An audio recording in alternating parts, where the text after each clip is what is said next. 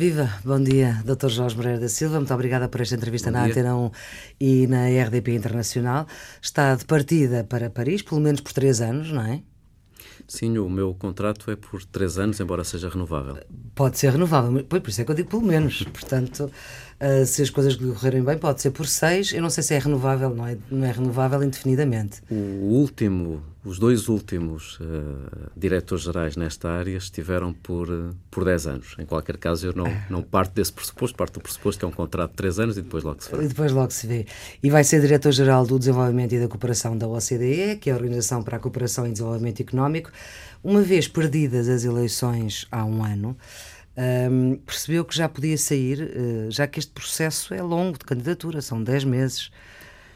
Este não foi um processo, do ponto de vista da minha avaliação pessoal, hum. simples, porque uh, há vários uh, fatores a ponderar. Eu sou o primeiro vice-presidente do PSD, deixarei de ser é. precisamente a partir de segunda-feira tive um percurso. Vai-se despedir agora no Conselho, Conselho Nacional, Nacional, e na Comissão Política. Esta tive um percurso uh, de colaboração muito próxima com Pedro Passos Coelho, tanto no partido como no governo. Saí Sempre o apoiou desde a primeira vez que ele se candidatou. Sim, estive, fui por uhum. quatro vezes eleito com ele vice-presidente do, uhum. do partido. Uh, sou deputado, fui cabeça de lista em Braga. Foi eurodeputado, uma... foi secretário de Estado, foi ministro. Mas isto para dizer que há. há foi líder da JSD a seguir a ele? Exatamente, mas há hum. fatores uh, que, que, obviamente, me recomendariam a não uh, abraçar este desafio. Porque é que haveria alguém que é o número dois do partido, que tem uma função política relevante no partido, que está empenhado politicamente, por que razão haveria de agora uhum. regressar à sua vida internacional? E eu fiz uma avaliação semelhante a avaliações que fiz no passado. Eu acredito, passo em modéstia, que também consigo fazer a diferença no plano internacional. Hum. E que a política internacional está totalmente ligada com a política nacional. Não faz sentido eh, pensarmos as coisas no plano nacional versus internacional. Nós podemos e devemos intervir tanto no plano nacional como no uhum. plano internacional.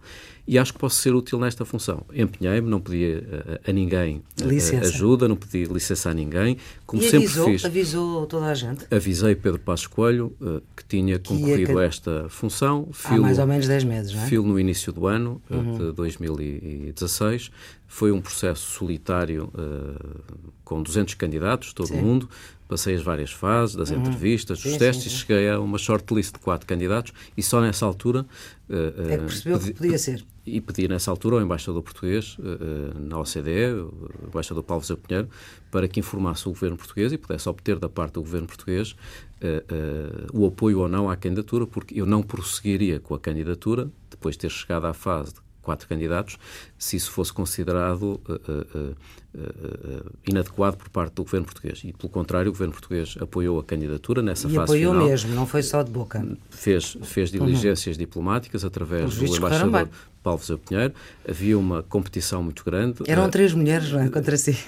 Havia uma pressão, como se imagina, para, para que a igualdade de género, a promoção da igualdade de género pudesse ser uh, prosseguida, como é em uhum. todas as organizações internacionais. Uh, eu já tinha perdido um, um, lugar nas Nações Unidas para subsecretário-geral uhum. há alguns meses. Passei as várias fases e fiquei em segundo. Venceu a Ministra dos Negócios Estrangeiros do México. O, o, o quer dizer que me empenhei neste processo internacional, tanto desta OCDE como das Nações Unidas, por um lado, porque tenho interesse nas questões internacionais, por outro lado, porque uh, isso significa prosseguir o interesse público, uhum. uh, e em terceiro lugar, porque é um momento especial. Não é um momento qualquer. Qual é o momento especial? o ano passado, em 2015, uhum. foram alteradas as referências sobre eh, os temas ligados ao desenvolvimento sustentável e à cooperação Sim. para o desenvolvimento. O Acordo de Paris eh, e também eh, o Acordo de Nova Iorque para as novas metas de 2030 para o desenvolvimento e, portanto, há novos desafios. E há novos isso... desafios, é uhum. é necessário mobilizar mais os países industrializados para apoiar os países em vias de desenvolvimento, é necessário pôr as organizações internacionais, OCDE, FMI, Banco Mundial, Uh, e Nações Unidas a cooperar e a não sobrepor as suas atividades e é necessário uhum. uh, passar à ação. E eu entendi, tal como aconteceu no passado como deputado europeu e tendo sido autor do Sistema Europeu de Comércio de Emissões, quando trabalhei nas Nações Unidas como diretor durante três anos, que desta vez também podia dar uhum. o meu contributo para fazer a diferença. E estou muito empenhado e motivado, como se percebe. Como se percebe. Doutor Jorge Moreira, a sua resposta é interessante, mas não responde à minha pergunta exatamente. É que, aliás, diz que se candidata uh, no início do ano, portanto, é porque percebe uh, que esta perda das eleições em outubro, o horizonte para o PSD nos próximos anos não seria de poder. Não está ligado uma coisa à outra. Hum. a avaliação que fiz foi feita numa altura em que até poderia ser que o PSD voltasse para o governo passado muito pouco tempo. Não uhum. sabíamos quanto tempo duraria sim. a legislatura e hoje continuamos sem, sem saber. saber Portanto, essa avaliação não é uma avaliação calculista. Uh, uh, pelo contrário, uma avaliação calculista recomendaria que tivesse aguardado mais algum tempo para ponderar o caminho a seguir. Sim, mas não, não tinha a certeza que era escolhido, portanto poderia. Sim, fundo... mas a partir do momento em que, em que uma pessoa uh, se candidata a um lugar internacional, Sim. tem a sempre cabeça noção, está noutro sítio, portanto sempre, já não está Tem aqui. sempre noção que isso acaba por ser revelado uhum. publicamente e traduzir, uh, uh, e traduzir uh, da parte de quem concorre uhum. uma motivação para um lugar internacional. E, portanto, eu, eu, fiz uma avaliação sobre esta matéria, comuniquei a Pedro Passos Coelho e, e, na altura certa, comuniquei ao Governo e, a, e, ao, e aos meus e falaram eleitores. consigo diretamente ou foi só via embaixador? Uh, na OCDE. Não, as diligências foram feitas uhum. uh, diretamente pelo embaixador. porque só se soube mesmo no fim. Mas estas matérias devem ser, ser, feitas de forma discreta, Sim. porque o que está em causa uh, é e uma avaliação... também o apoio do Presidente da República. É uma avaliação de mérito. O Presidente da República foi o primeiro a congratular-se com, o, com o resultado, mas o que esteve aqui em causa foi uma avaliação de, de mérito, e eu, eu apenas sublinho isso uhum. como estímulo para que outros portugueses possam também fazer isso. Uhum. estes lugares internacionais são lugares...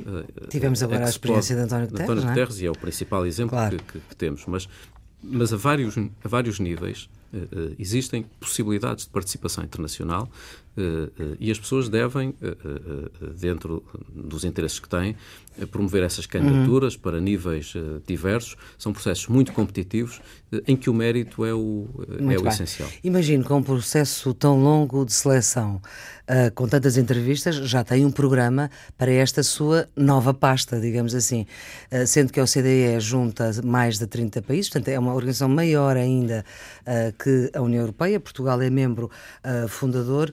E o que eu lhe pergunto é qual é que, qual é que vai ser o seu, o seu programa? Que programa é que apresentou? Porque deve ter apresentado algum. Eu não, eu não estou em condições de falar neste momento em nome da OCDE. Sim, claro há que não. regras há regras não, estritas que eu imagino. Não, mas aquilo, quais mas, são as suas expectativas, no mas, fundo? Mas a motivação que tenho e as expectativas que tenho hum. é de que a OCDE possa ter um papel central uh, agora na concretização dos novos objetivos de desenvolvimento sustentável. A sua pasta, concretamente, é cooperação e desenvolvimento. Desenvolvimento. Que engloba também o ambiente e também o combate à pobreza. O tema do desenvolvimento sustentável uh, uh, envolve 17 áreas, uh, portanto, a área que, que, coordenarei, que liderarei, é da cooperação para o desenvolvimento e que é uma agenda muito, muito abrangente. Uhum. essa Agenda 2030 foi aprovada em Nova Iorque o ano passado, com uma série de objetivos na área da educação, da saúde, uhum. do ambiente, combate à pobreza. hoje estamos a viver um momento único no contexto internacional, um verdadeiro dilema porque se é verdade que conseguimos cumprir, uh, evoluir quanto à situação em que nos encontrávamos uh, nos objetivos do milénio, não é menos verdade que continuamos com níveis de insustentabilidade muito graves, tanto no plano ambiental como no plano social. As pessoas às vezes não têm noção e os números são impressionantes e impressivos e vale a pena falar sobre eles. Nós temos 800 milhões de pessoas em situação de pobreza extrema, mil milhões sem acesso à água potável. 800 milhões no mundo? No mundo. No mundo. Uh, mil milhões sem acesso à água potável, 1.500 uh, milhões sem acesso uh, à eletricidade e 2.500 milhões sem acesso a saneamento. Portanto, estamos o, a falar o que significa que, ao mesmo tempo que falamos de revolução industrial, é como uma Índia robótica, toda, não é? Pois, a população, se, talvez, se 800 milhões. Se nós temos, se nós temos uh, 7 mil milhões de habitantes e temos ainda 2.500 milhões de habitantes, quase um terço, uhum. uh, ou melhor, mais de um terço, sem acesso uh, à água potável, ou melhor, sem acesso a saneamento, temos uma noção muito impressionante do trabalho que ainda há a fazer. Hum. Repare como vivemos numa situação paradoxal. Fala-se da revolução industrial, da Sim. robótica, dos veículos hum. não tripulados, da, Temos da biotecnologia, mão, é? no... mundo na mão, da internet das coisas, Sim. da capacidade cada vez mais de integrar tecnologia com há informação. Esse mundo, mas também há este. E temos ao mesmo tempo um combate às alterações climáticas que é necessário fazer e que ainda não conseguimos uh, implementar devidamente. Temos uhum. uma crise climática em curso, temos uma crise social uh, em curso e, por isso, é necessário passar à ação. Por isso é que eu estou, estou tão empenhado neste contexto, dado que o ano passado se fixaram novos objetivos, agora é necessário passar à ação, mas não é passar à ação da mesma forma uh, em que estivemos envolvidos nos últimos anos. Uh, várias organizações fizeram cálculos uh, e apontam para a necessidade de ter anualmente 2,5 bilhões de dólares, uhum. portanto 2,5 trillion, 2,5 bilhões de dólares uhum. por ano para atingir os objetivos uh, de desenvolvimento sustentável. Esse é o gap que temos atualmente. O entre aquilo, é o fosso. É o, o fosso. Entre aquilo que hoje uh, se está a despender na ajuda ao desenvolvimento e aquilo que é necessário para cumprir os novos objetivos de desenvolvimento sustentável para 2030 na área de combate à pobreza, da promoção da, igual, da, da, da igualdade, combate às desigualdades, a educação, o ambiente, são necessários a mais do que temos hoje 2,5 bilhões. Hum. Ninguém acredita que isto seja possível fazer apenas com orçamentos públicos. Por isso, um dos grandes objetivos, eh, na área onde trabalharei, é precisamente o de mobilizar, através de novas políticas, cada vez mais investimento privado para, com o investimento público, eh, ter projetos sustentáveis ao nível das infraestruturas e de modelos de desenvolvimento hum. nestes países em vias de desenvolvimento. E há uma segunda dimensão importante, a, a, a par desta desta ideia de implementação, de passar à ação, que é da coordenação das organizações internacionais. No, eh, como Diretor-Geral para a Cooperação para o Desenvolvimento, terei como responsabilidade não só liderar as atividades da OCDE nesta área, fazer as missões aos países para avaliar uhum. as políticas, eh, eh, apoiar o Comitê de Ajuda ao Desenvolvimento onde estão, onde se sentam eh, os 28 países doadores do mundo, mas também eh, coordenar a articulação da OCDE, do lado da OCDE, com as Nações Unidas, com o FMI, com o Banco Mundial, nas políticas de desenvolvimento e cooperação. Estas organizações internacionais, que são as principais organizações, muitas vezes sobrepõem as suas atividades uh, e isso não nos permite retirar o melhor de cada uma Sim. das organizações. E, e há, portanto, vários, este esforço... vários a fazer a mesma coisa e é preciso coordenar isso. Coordenar. E vai ajudar também o secretário-geral com quem pode falar em português, não é? Isso, Se bem que não seja foi dificuldade. Uma, foi uma, foi uma, uma, uma belíssima eh, coincidência. Hum. Eu estou, como todos os portugueses, muito contente com o facto do engenheiro António Guterres ser o secretário-geral das, das Nações Unidas. Conhece-o bem? Uh, conheço bem, a, hum. vida, a vida dá muitas voltas. Eu Sim. fui o líder da JST. No tempo em que ele era Primeiro-Ministro, Primeiro e na altura em que o Presidente da República atual era Presidente do PSD. Exatamente. Eu coincidi precisamente naqueles três anos de liderança da JST com os três anos da liderança de Marcelo Rebelo de Sousa no PSD. E, portanto, fiz oposição hum. uh, ao engenheiro uh, Guterres. Sim, mas agora não vai tive, fazer. De maneira nenhuma. Por quem tive sempre muita, muita estima. Uhum. E sou um dos portugueses que se sente gratificado com esta escolha uh, das de Nações facto, Unidas. ouvindo-o falar, percebe-se que o desafio que eventualmente poderia ter aqui, falava-se no seu nome para a Câmara de Lisboa, eh, era tão pequeno, ainda por cima a, a, a, não tinha tanto a certeza, talvez, de poder eh, ganhar a Câmara, que se percebe a escolha que fez. Sobre o tema de Lisboa, verdadeiramente não foi, nunca foi uma matéria que tivesse uh, ponderado, foi mais uh, veiculada através da comunicação social. Eu disse Mas sempre a comunicação que não. social não inventa nomes, portanto alguém terá dito esse nome. É evidente é? que o nome foi sendo Sim. falado uh, fora, fora e dentro do PSD, até mais uhum. fora do que dentro do PSD, mas eu nunca dei nenhum passo para animar essa discussão uh, ou essas notícias, pelo contrário, disse sempre que não estava a ponderar. Mas eu penso que a coisa acabou por se resolver de forma natural. Não, não está resolvida? Uh, não, no que me diz ou respeito. Ou já sabe quem é o candidato do PSD? Não sei, mas, mas, no que me diz respeito ah. acabou por ser resolvido de forma ah, muito natural, porque não só eu não estava a ponderar, hum. como as várias notícias que à época foram saindo da parte da Conselhia de Lisboa uh, uh, sublinhavam que não viam com bons olhos, uma eventual candidatura. Portanto, é daquelas coisas que se resolveu naturalmente. Não só eu não estava a ponderar, hum. como isso não foi visto como útil por parte da Conselhia de Lisboa e, portanto, eu devo dizer que esta é uma matéria que Jorge ficou muito bem resolvida. Deixe-me só aproveitar as suas últimas horas, quase, como vice-presidente do PSD. É difícil esta tarefa do PSD com o desígnio traçado de ter o maior, de ganhar ou reganhar a Associação Nacional de Municípios, o que é preciso ter mais câmaras, e a ANAFRE, a Associação Nacional de Freguesias, que é preciso ter mais freguesias. Eu coordenei as últimas eleições autárquicas e sei bem como é difícil uh, uh, lidar com uh, mais de 300 eleições Sim. que têm realidades muito diversas. Eu sou autarca, sou presidente da Assembleia de Freguesia de Belém hum. e, portanto, continuo empenhado Belém, nas que questões é em Lisboa. em Lisboa continuo empenhado nas questões locais, acho que o poder local. E isso pode é, continuar a ser ou não? Essa, essa atividade é, é, é compatível, porque não é uma hum. atividade a tempo, a tempo inteiro, apenas claro. tenho que fazer uma reunião de três em três meses à Assembleia hum. de, de Freguesia. E, portanto, tenho o maior respeito pelos autarcas. Uh, certo, é a primeira porta a que se bate. Eu sei. Eu, eu, não vou, eu não, como imagino, eu não, nesta Nem fase não quero, estar, não quero estar a, a, fazer nenhum, nenhum comentário sobre a preparação das eleições autárquicas. O, o PST com, com, com o Carlos Carreiras, com o Dr. Carlos Carreiras. Tem vindo a fazer, uhum. fazer essa, essa coordenação. Eu apenas desejo porque é o meu partido. Claro, uh, desejo o melhor possível. O melhor possível uh, e desejo, uh, Mas... obviamente, que, que estas eleições uhum. sejam vistas como uma oportunidade para discutir modelos de desenvolvimento uhum. locais uhum. e não como a nacionalização de eleições autárquicas. A nacionalização seria, não, seria, retirar conclusões da liderança, por exemplo, a liderança do PSD, de nem, um desaire autárquico? Nem, nem é aí que eu estou a entrar. Uhum. Estou a entrar mais na questão de, de fundo e de princípio, que é se nós queremos respeitar o poder local, hum. uh, devemos valorizar as propostas políticas locais que vão sendo produzidas. Eu, como autarca, uh, não gostaria que se estivesse a diminuir a proposta política que tivesse para uma freguesia ou para um município uhum. apenas porque existe um objetivo de fazer uma contabilização na noite eleitoral. E, obviamente, eu acho Sim, que. Sim, mas isso acontece, como sabe.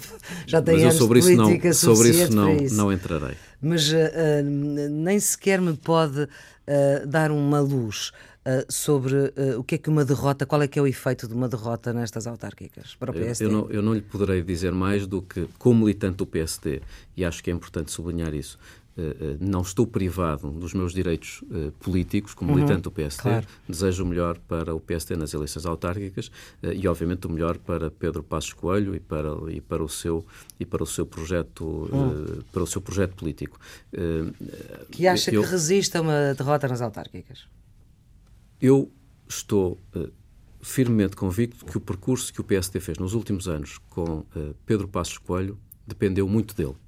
Eh, um dia se fará essa história com maior nitidez, porque uhum. uh, estamos ainda muito próximo dos eventos de 2011 é até 2015. Uh, mas eu, que o conheço há muitos anos, uh, e tendo colaborado muito, de uma forma muito próxima, tanto no partido como no governo, com ele, tenho a certeza absoluta de que foram muito as características pessoais de Pedro Passos Coelho que permitiram uh, o êxito da conclusão do memorando de entendimento e a superação da situação de crise passado, e, de, e, de, emergência.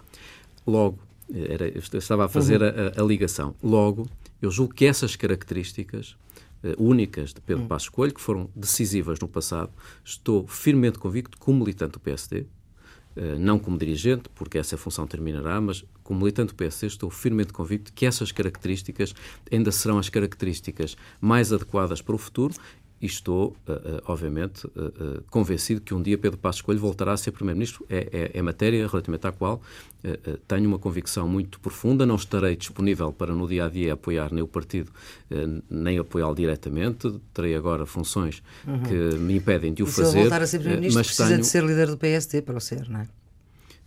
Mas essa é uma situação uh, que está resolvida. É hum. presidente do PST, é presidente do PST, isso é uh, uh, uma evidência e estou convencido que será novamente primeiro-ministro não poderei apoiar no dia a dia, eh, mas como militante eh, deposito uhum. as maiores esperanças em, em Pedro Passos Coelho e no, e, e no, que isso pode representar para o país. Vamos a outras realidades um pouco mais distanciadas para poder também o Jorge Moreira Silva estar um pouco mais à vontade.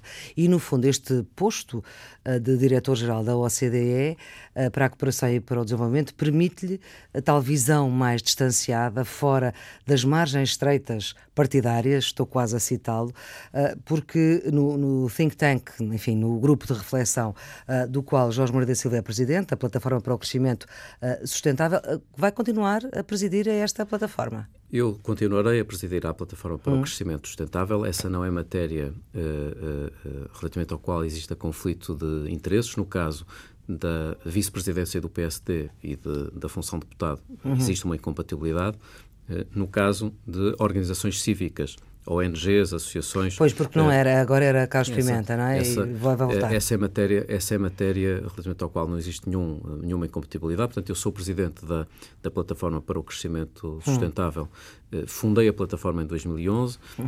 Na altura em que estava no governo, o Engenheiro Carlos Pimenta substituiu-me durante aquele período e há seis meses regressei à presidência da plataforma. É incompatível com a função da OCDE ser certo. deputado e ser vice-presidente do PSD, ah, mas certo. não é incompatível ser presidente de uma organização claro. cívica. O que isto quer dizer é que a minha permanência como presidente da Plataforma para o Crescimento Sustentável, eh, eh, embora com uma menor presença eh, uhum. em Portugal... Porque esta plataforma que... é uma plataforma portuguesa, são cerca de 400 são pessoas. 400 pessoas repartidas diz que por... 75% não têm filiação partidária e os outros 25 que têm. Eu pergunto é se vão até, é eu, julgo, eu julgo que até é mais do que 75%. Muito bem, é muito 80, mais, a esmagadora maioria não tem qualquer filiação partidária. Certo. Quanto àqueles que, têm, que têm filiação sim. partidária, que são muito poucos, nos quais sim. me incluo, eh, há pessoas do, do PSD, do PS e do CDS. Hum. O arco da governação uh, tradicional. Existe, existe, portanto, uma lógica que é a de uh, tentar identificar novos conceitos uhum que possam reparar as alavancas do crescimento. Muito bem, mas Jorge Moreira da Silva, este grupo de reflexão fixa-se no arco da governação tradicional, PSD, PS e CDS. Não é um albergue espanhol, portanto, isto é, não, não é, não ah, é possível... Se, se introduzisse o PCP e o Bloco de Esquerda, estava, seria albergue espanhol. Estava a querer dizer é que não é possível ter uma proposta uh, de investigação uh, sobre políticas públicas eh, que tenha um determinado quadro de referência e depois achar que tudo pode caber nesse quadro de referência. Nós temos uma carta de princípios uhum. Eh, constitutiva da plataforma, eh, onde se identificam os nossos valores e os nossos princípios, e é evidente que nesses valores e nesses princípios não cabe apenas uma matriz doutrinária ideológica de um determinado partido político, cabe mais do que isso, mas não é possível que caiba, que caiba tudo, porque isso a dado momento seria uma organização de tal forma amorfa da qual não resultaria inovação.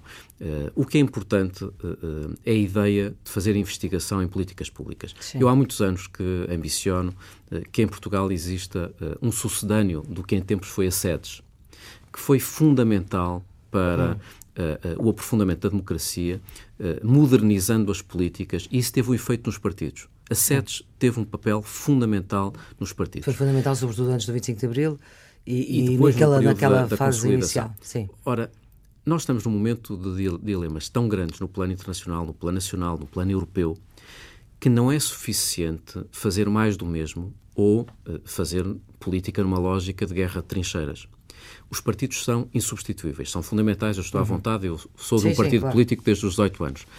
Mas não é possível uh, uh, identificar todas as possibilidades apenas dentro dos partidos. Uhum. Ora, esta plataforma foi muito bem acolhida da parte dos militantes do PSD. O PSD não tem uhum. nenhuma intervenção na plataforma. A única ligação da plataforma ao PSD sou eu, uhum. que estava nos dois sítios. Sim. Mas ainda assim, os militantes do PSD encararam uh, esta plataforma como uh, um espaço de liberdade meu, de autonomia também, mas também com um sentido de esperança uhum. quanto ao surgimento de novas ideias. A verdade é que esta plataforma conseguiu ir preenchendo os seus objetivos. Lançamos, a Maria Flor Pedroso, recordar-se-á, hum. o relatório, uma visão pós-Troika. Fomos nós que lançamos a Sim. ideia do pós-Troika em 2012. Uh, eh, algumas dessas ideias foram ganhando apoio uh, político mais alargado.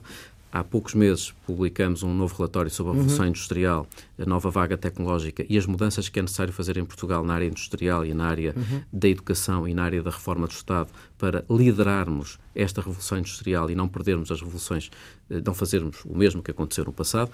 O que isto quer dizer é que eu continuarei, embora com menos uhum. tempo, muito menos tempo, como é evidente, claro. uh, apenas aos fins de semana, a animar esta plataforma, que está muito ativa, tem 400 pessoas, e é um espaço de intervenção Identifica, cívica. Uh, pelo menos algumas áreas de atuação, a reforma do Estado, a reforma do sistema político. Qual é que era a reforma do sistema político?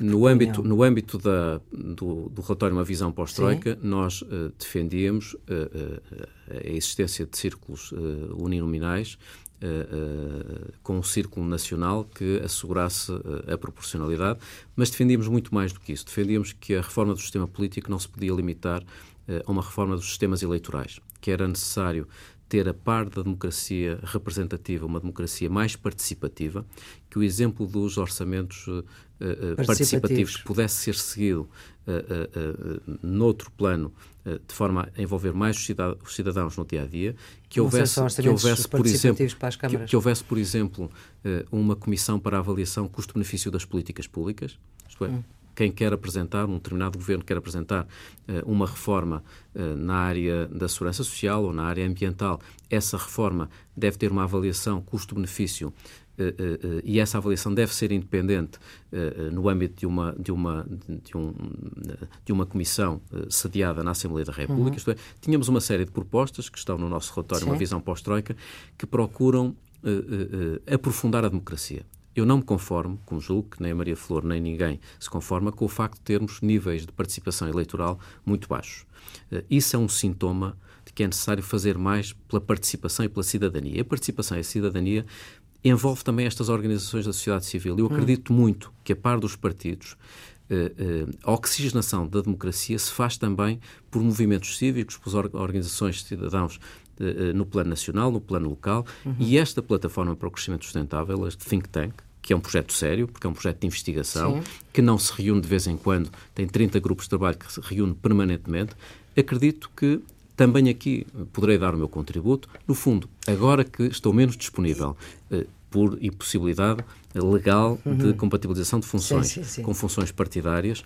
Eh, a minha participação uh, cívica em Portugal não se esgota Possa ser mais na, medida, até. na medida em que esta uhum. plataforma pode uh, ser o espaço Mas onde posso continuar a fazer algum os trabalho. Os partidos uh, a quem se dirige esta plataforma, portanto, PSD, PS e CDS, estão disponíveis, por exemplo, para a questão desta reforma do sistema político? Já se aperceberam de, falamos sempre que há eleições, falamos sempre da abstenção e os partidos dizem quase todos a mesma coisa porque uh, não, não têm outro discurso.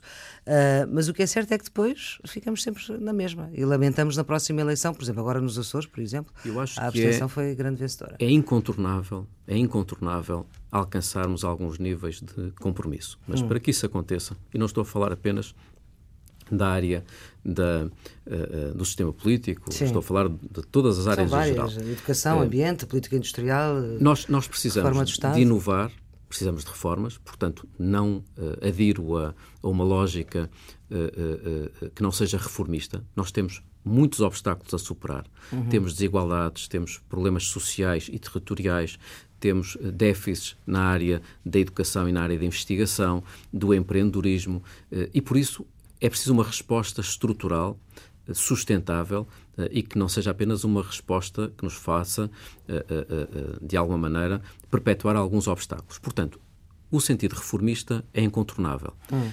Mas é preciso que estas reformas depois perdurem, que sejam estáveis e previsíveis. E, e só se consegue. Isso, isso só se consegue com a capacidade de uh, atingir algum nível de compromisso uh, hum. entre os vários partidos. Mas para que isso aconteça, uh, como dizia há pouco, são necessárias duas condições. Primeiro, espírito de compromisso. Ninguém faz compromisso com quem não quer. E segundo, alternativas. Por isso, mais do que falar de compromissos ou de consensos, é importante perceber se existem alternativas e é nisso que a Plataforma hum. para o Crescimento Sustentável trabalha desde 2011. Nós trabalhamos conteúdos, não trabalhamos narrativas. Hum. Nós procuramos hum. produzir propostas uh, uh, sustentáveis, resilientes, robustas, uh, racionais, que resultam de investigação, de articulação com outras organizações internacionais, e isso pode ser útil para uhum. a avaliação que depois os partidos farão.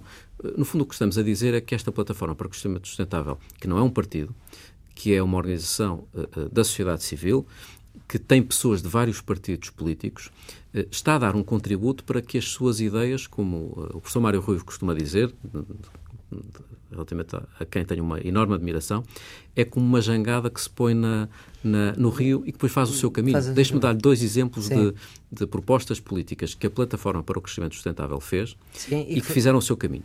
Uma foi a fiscalidade verde. A Sim. taxa do carbono e a fiscalidade verde nasceram na plataforma, si. foi corporizada por mim. Uh, por mim não, pelo governo, Sim, uh, uh, que mas... acabou por fazer a reforma do IRS e da fiscalidade verde hum. de uma forma compatível. A segunda é a ideia de introdução de tetos à despesa hum. e não apenas tetos ou metas de déficit, mas tetos nominais à despesa, numa lógica plurianual, uhum. descontando o ciclo económico. No fundo, passarmos a ter, em vez de ter um déficit de 3% ou 2,5%, uhum. passar a ser definido um teto por despesa orçamental, por programa orçamental, de uma forma plurianual. Essa ideia ainda não foi concretizada, mas repare como um conceito que nasceu na plataforma para o crescimento sustentável, uhum. que foi investigado na plataforma, foi fazendo o seu caminho na sociedade e nos partidos e passou a ser e quem sabe matéria.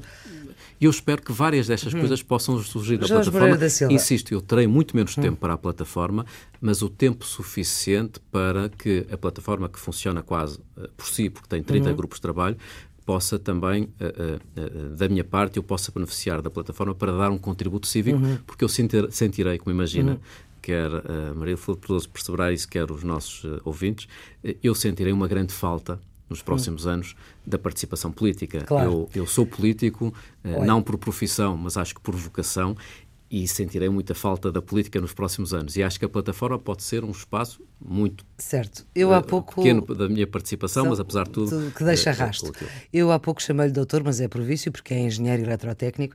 E no último debate quinzenal, o primeiro-ministro elogiou, sei o nomear, mas o seu mandato, quando finalmente chegou o antigo Ministro do Ambiente, uh, no que se refere à questão uh, dos, do, do, do, dentro dos carros elétricos, isso foi para si um incómodo, esse elogio de António Costa? Não, eh, eu nunca fiz política numa lógica de terra queimada. Eu acho que hum. não é necessário que os nossos adversários políticos nos critiquem hum para que os nossos apoiantes políticos nos valorizem. Não, mas eu procurei... foi um elogio. Certo, mas, mas, mas e ao contrário, portanto, eu, eu, eu, eu sinto que uh, procurei sempre fazer uh, uh, na política, nas várias áreas onde trabalhei, no Parlamento Europeu, cá em Portugal no Governo, no Parlamento Nacional, em organizações internacionais, eu procurei sempre trabalhar nesta dupla dimensão, inovação e compromisso. E, de preferência, que as coisas inovadoras possam perdurar por serem interpretadas também pelos outros uhum. como uh, uh, uh, sendo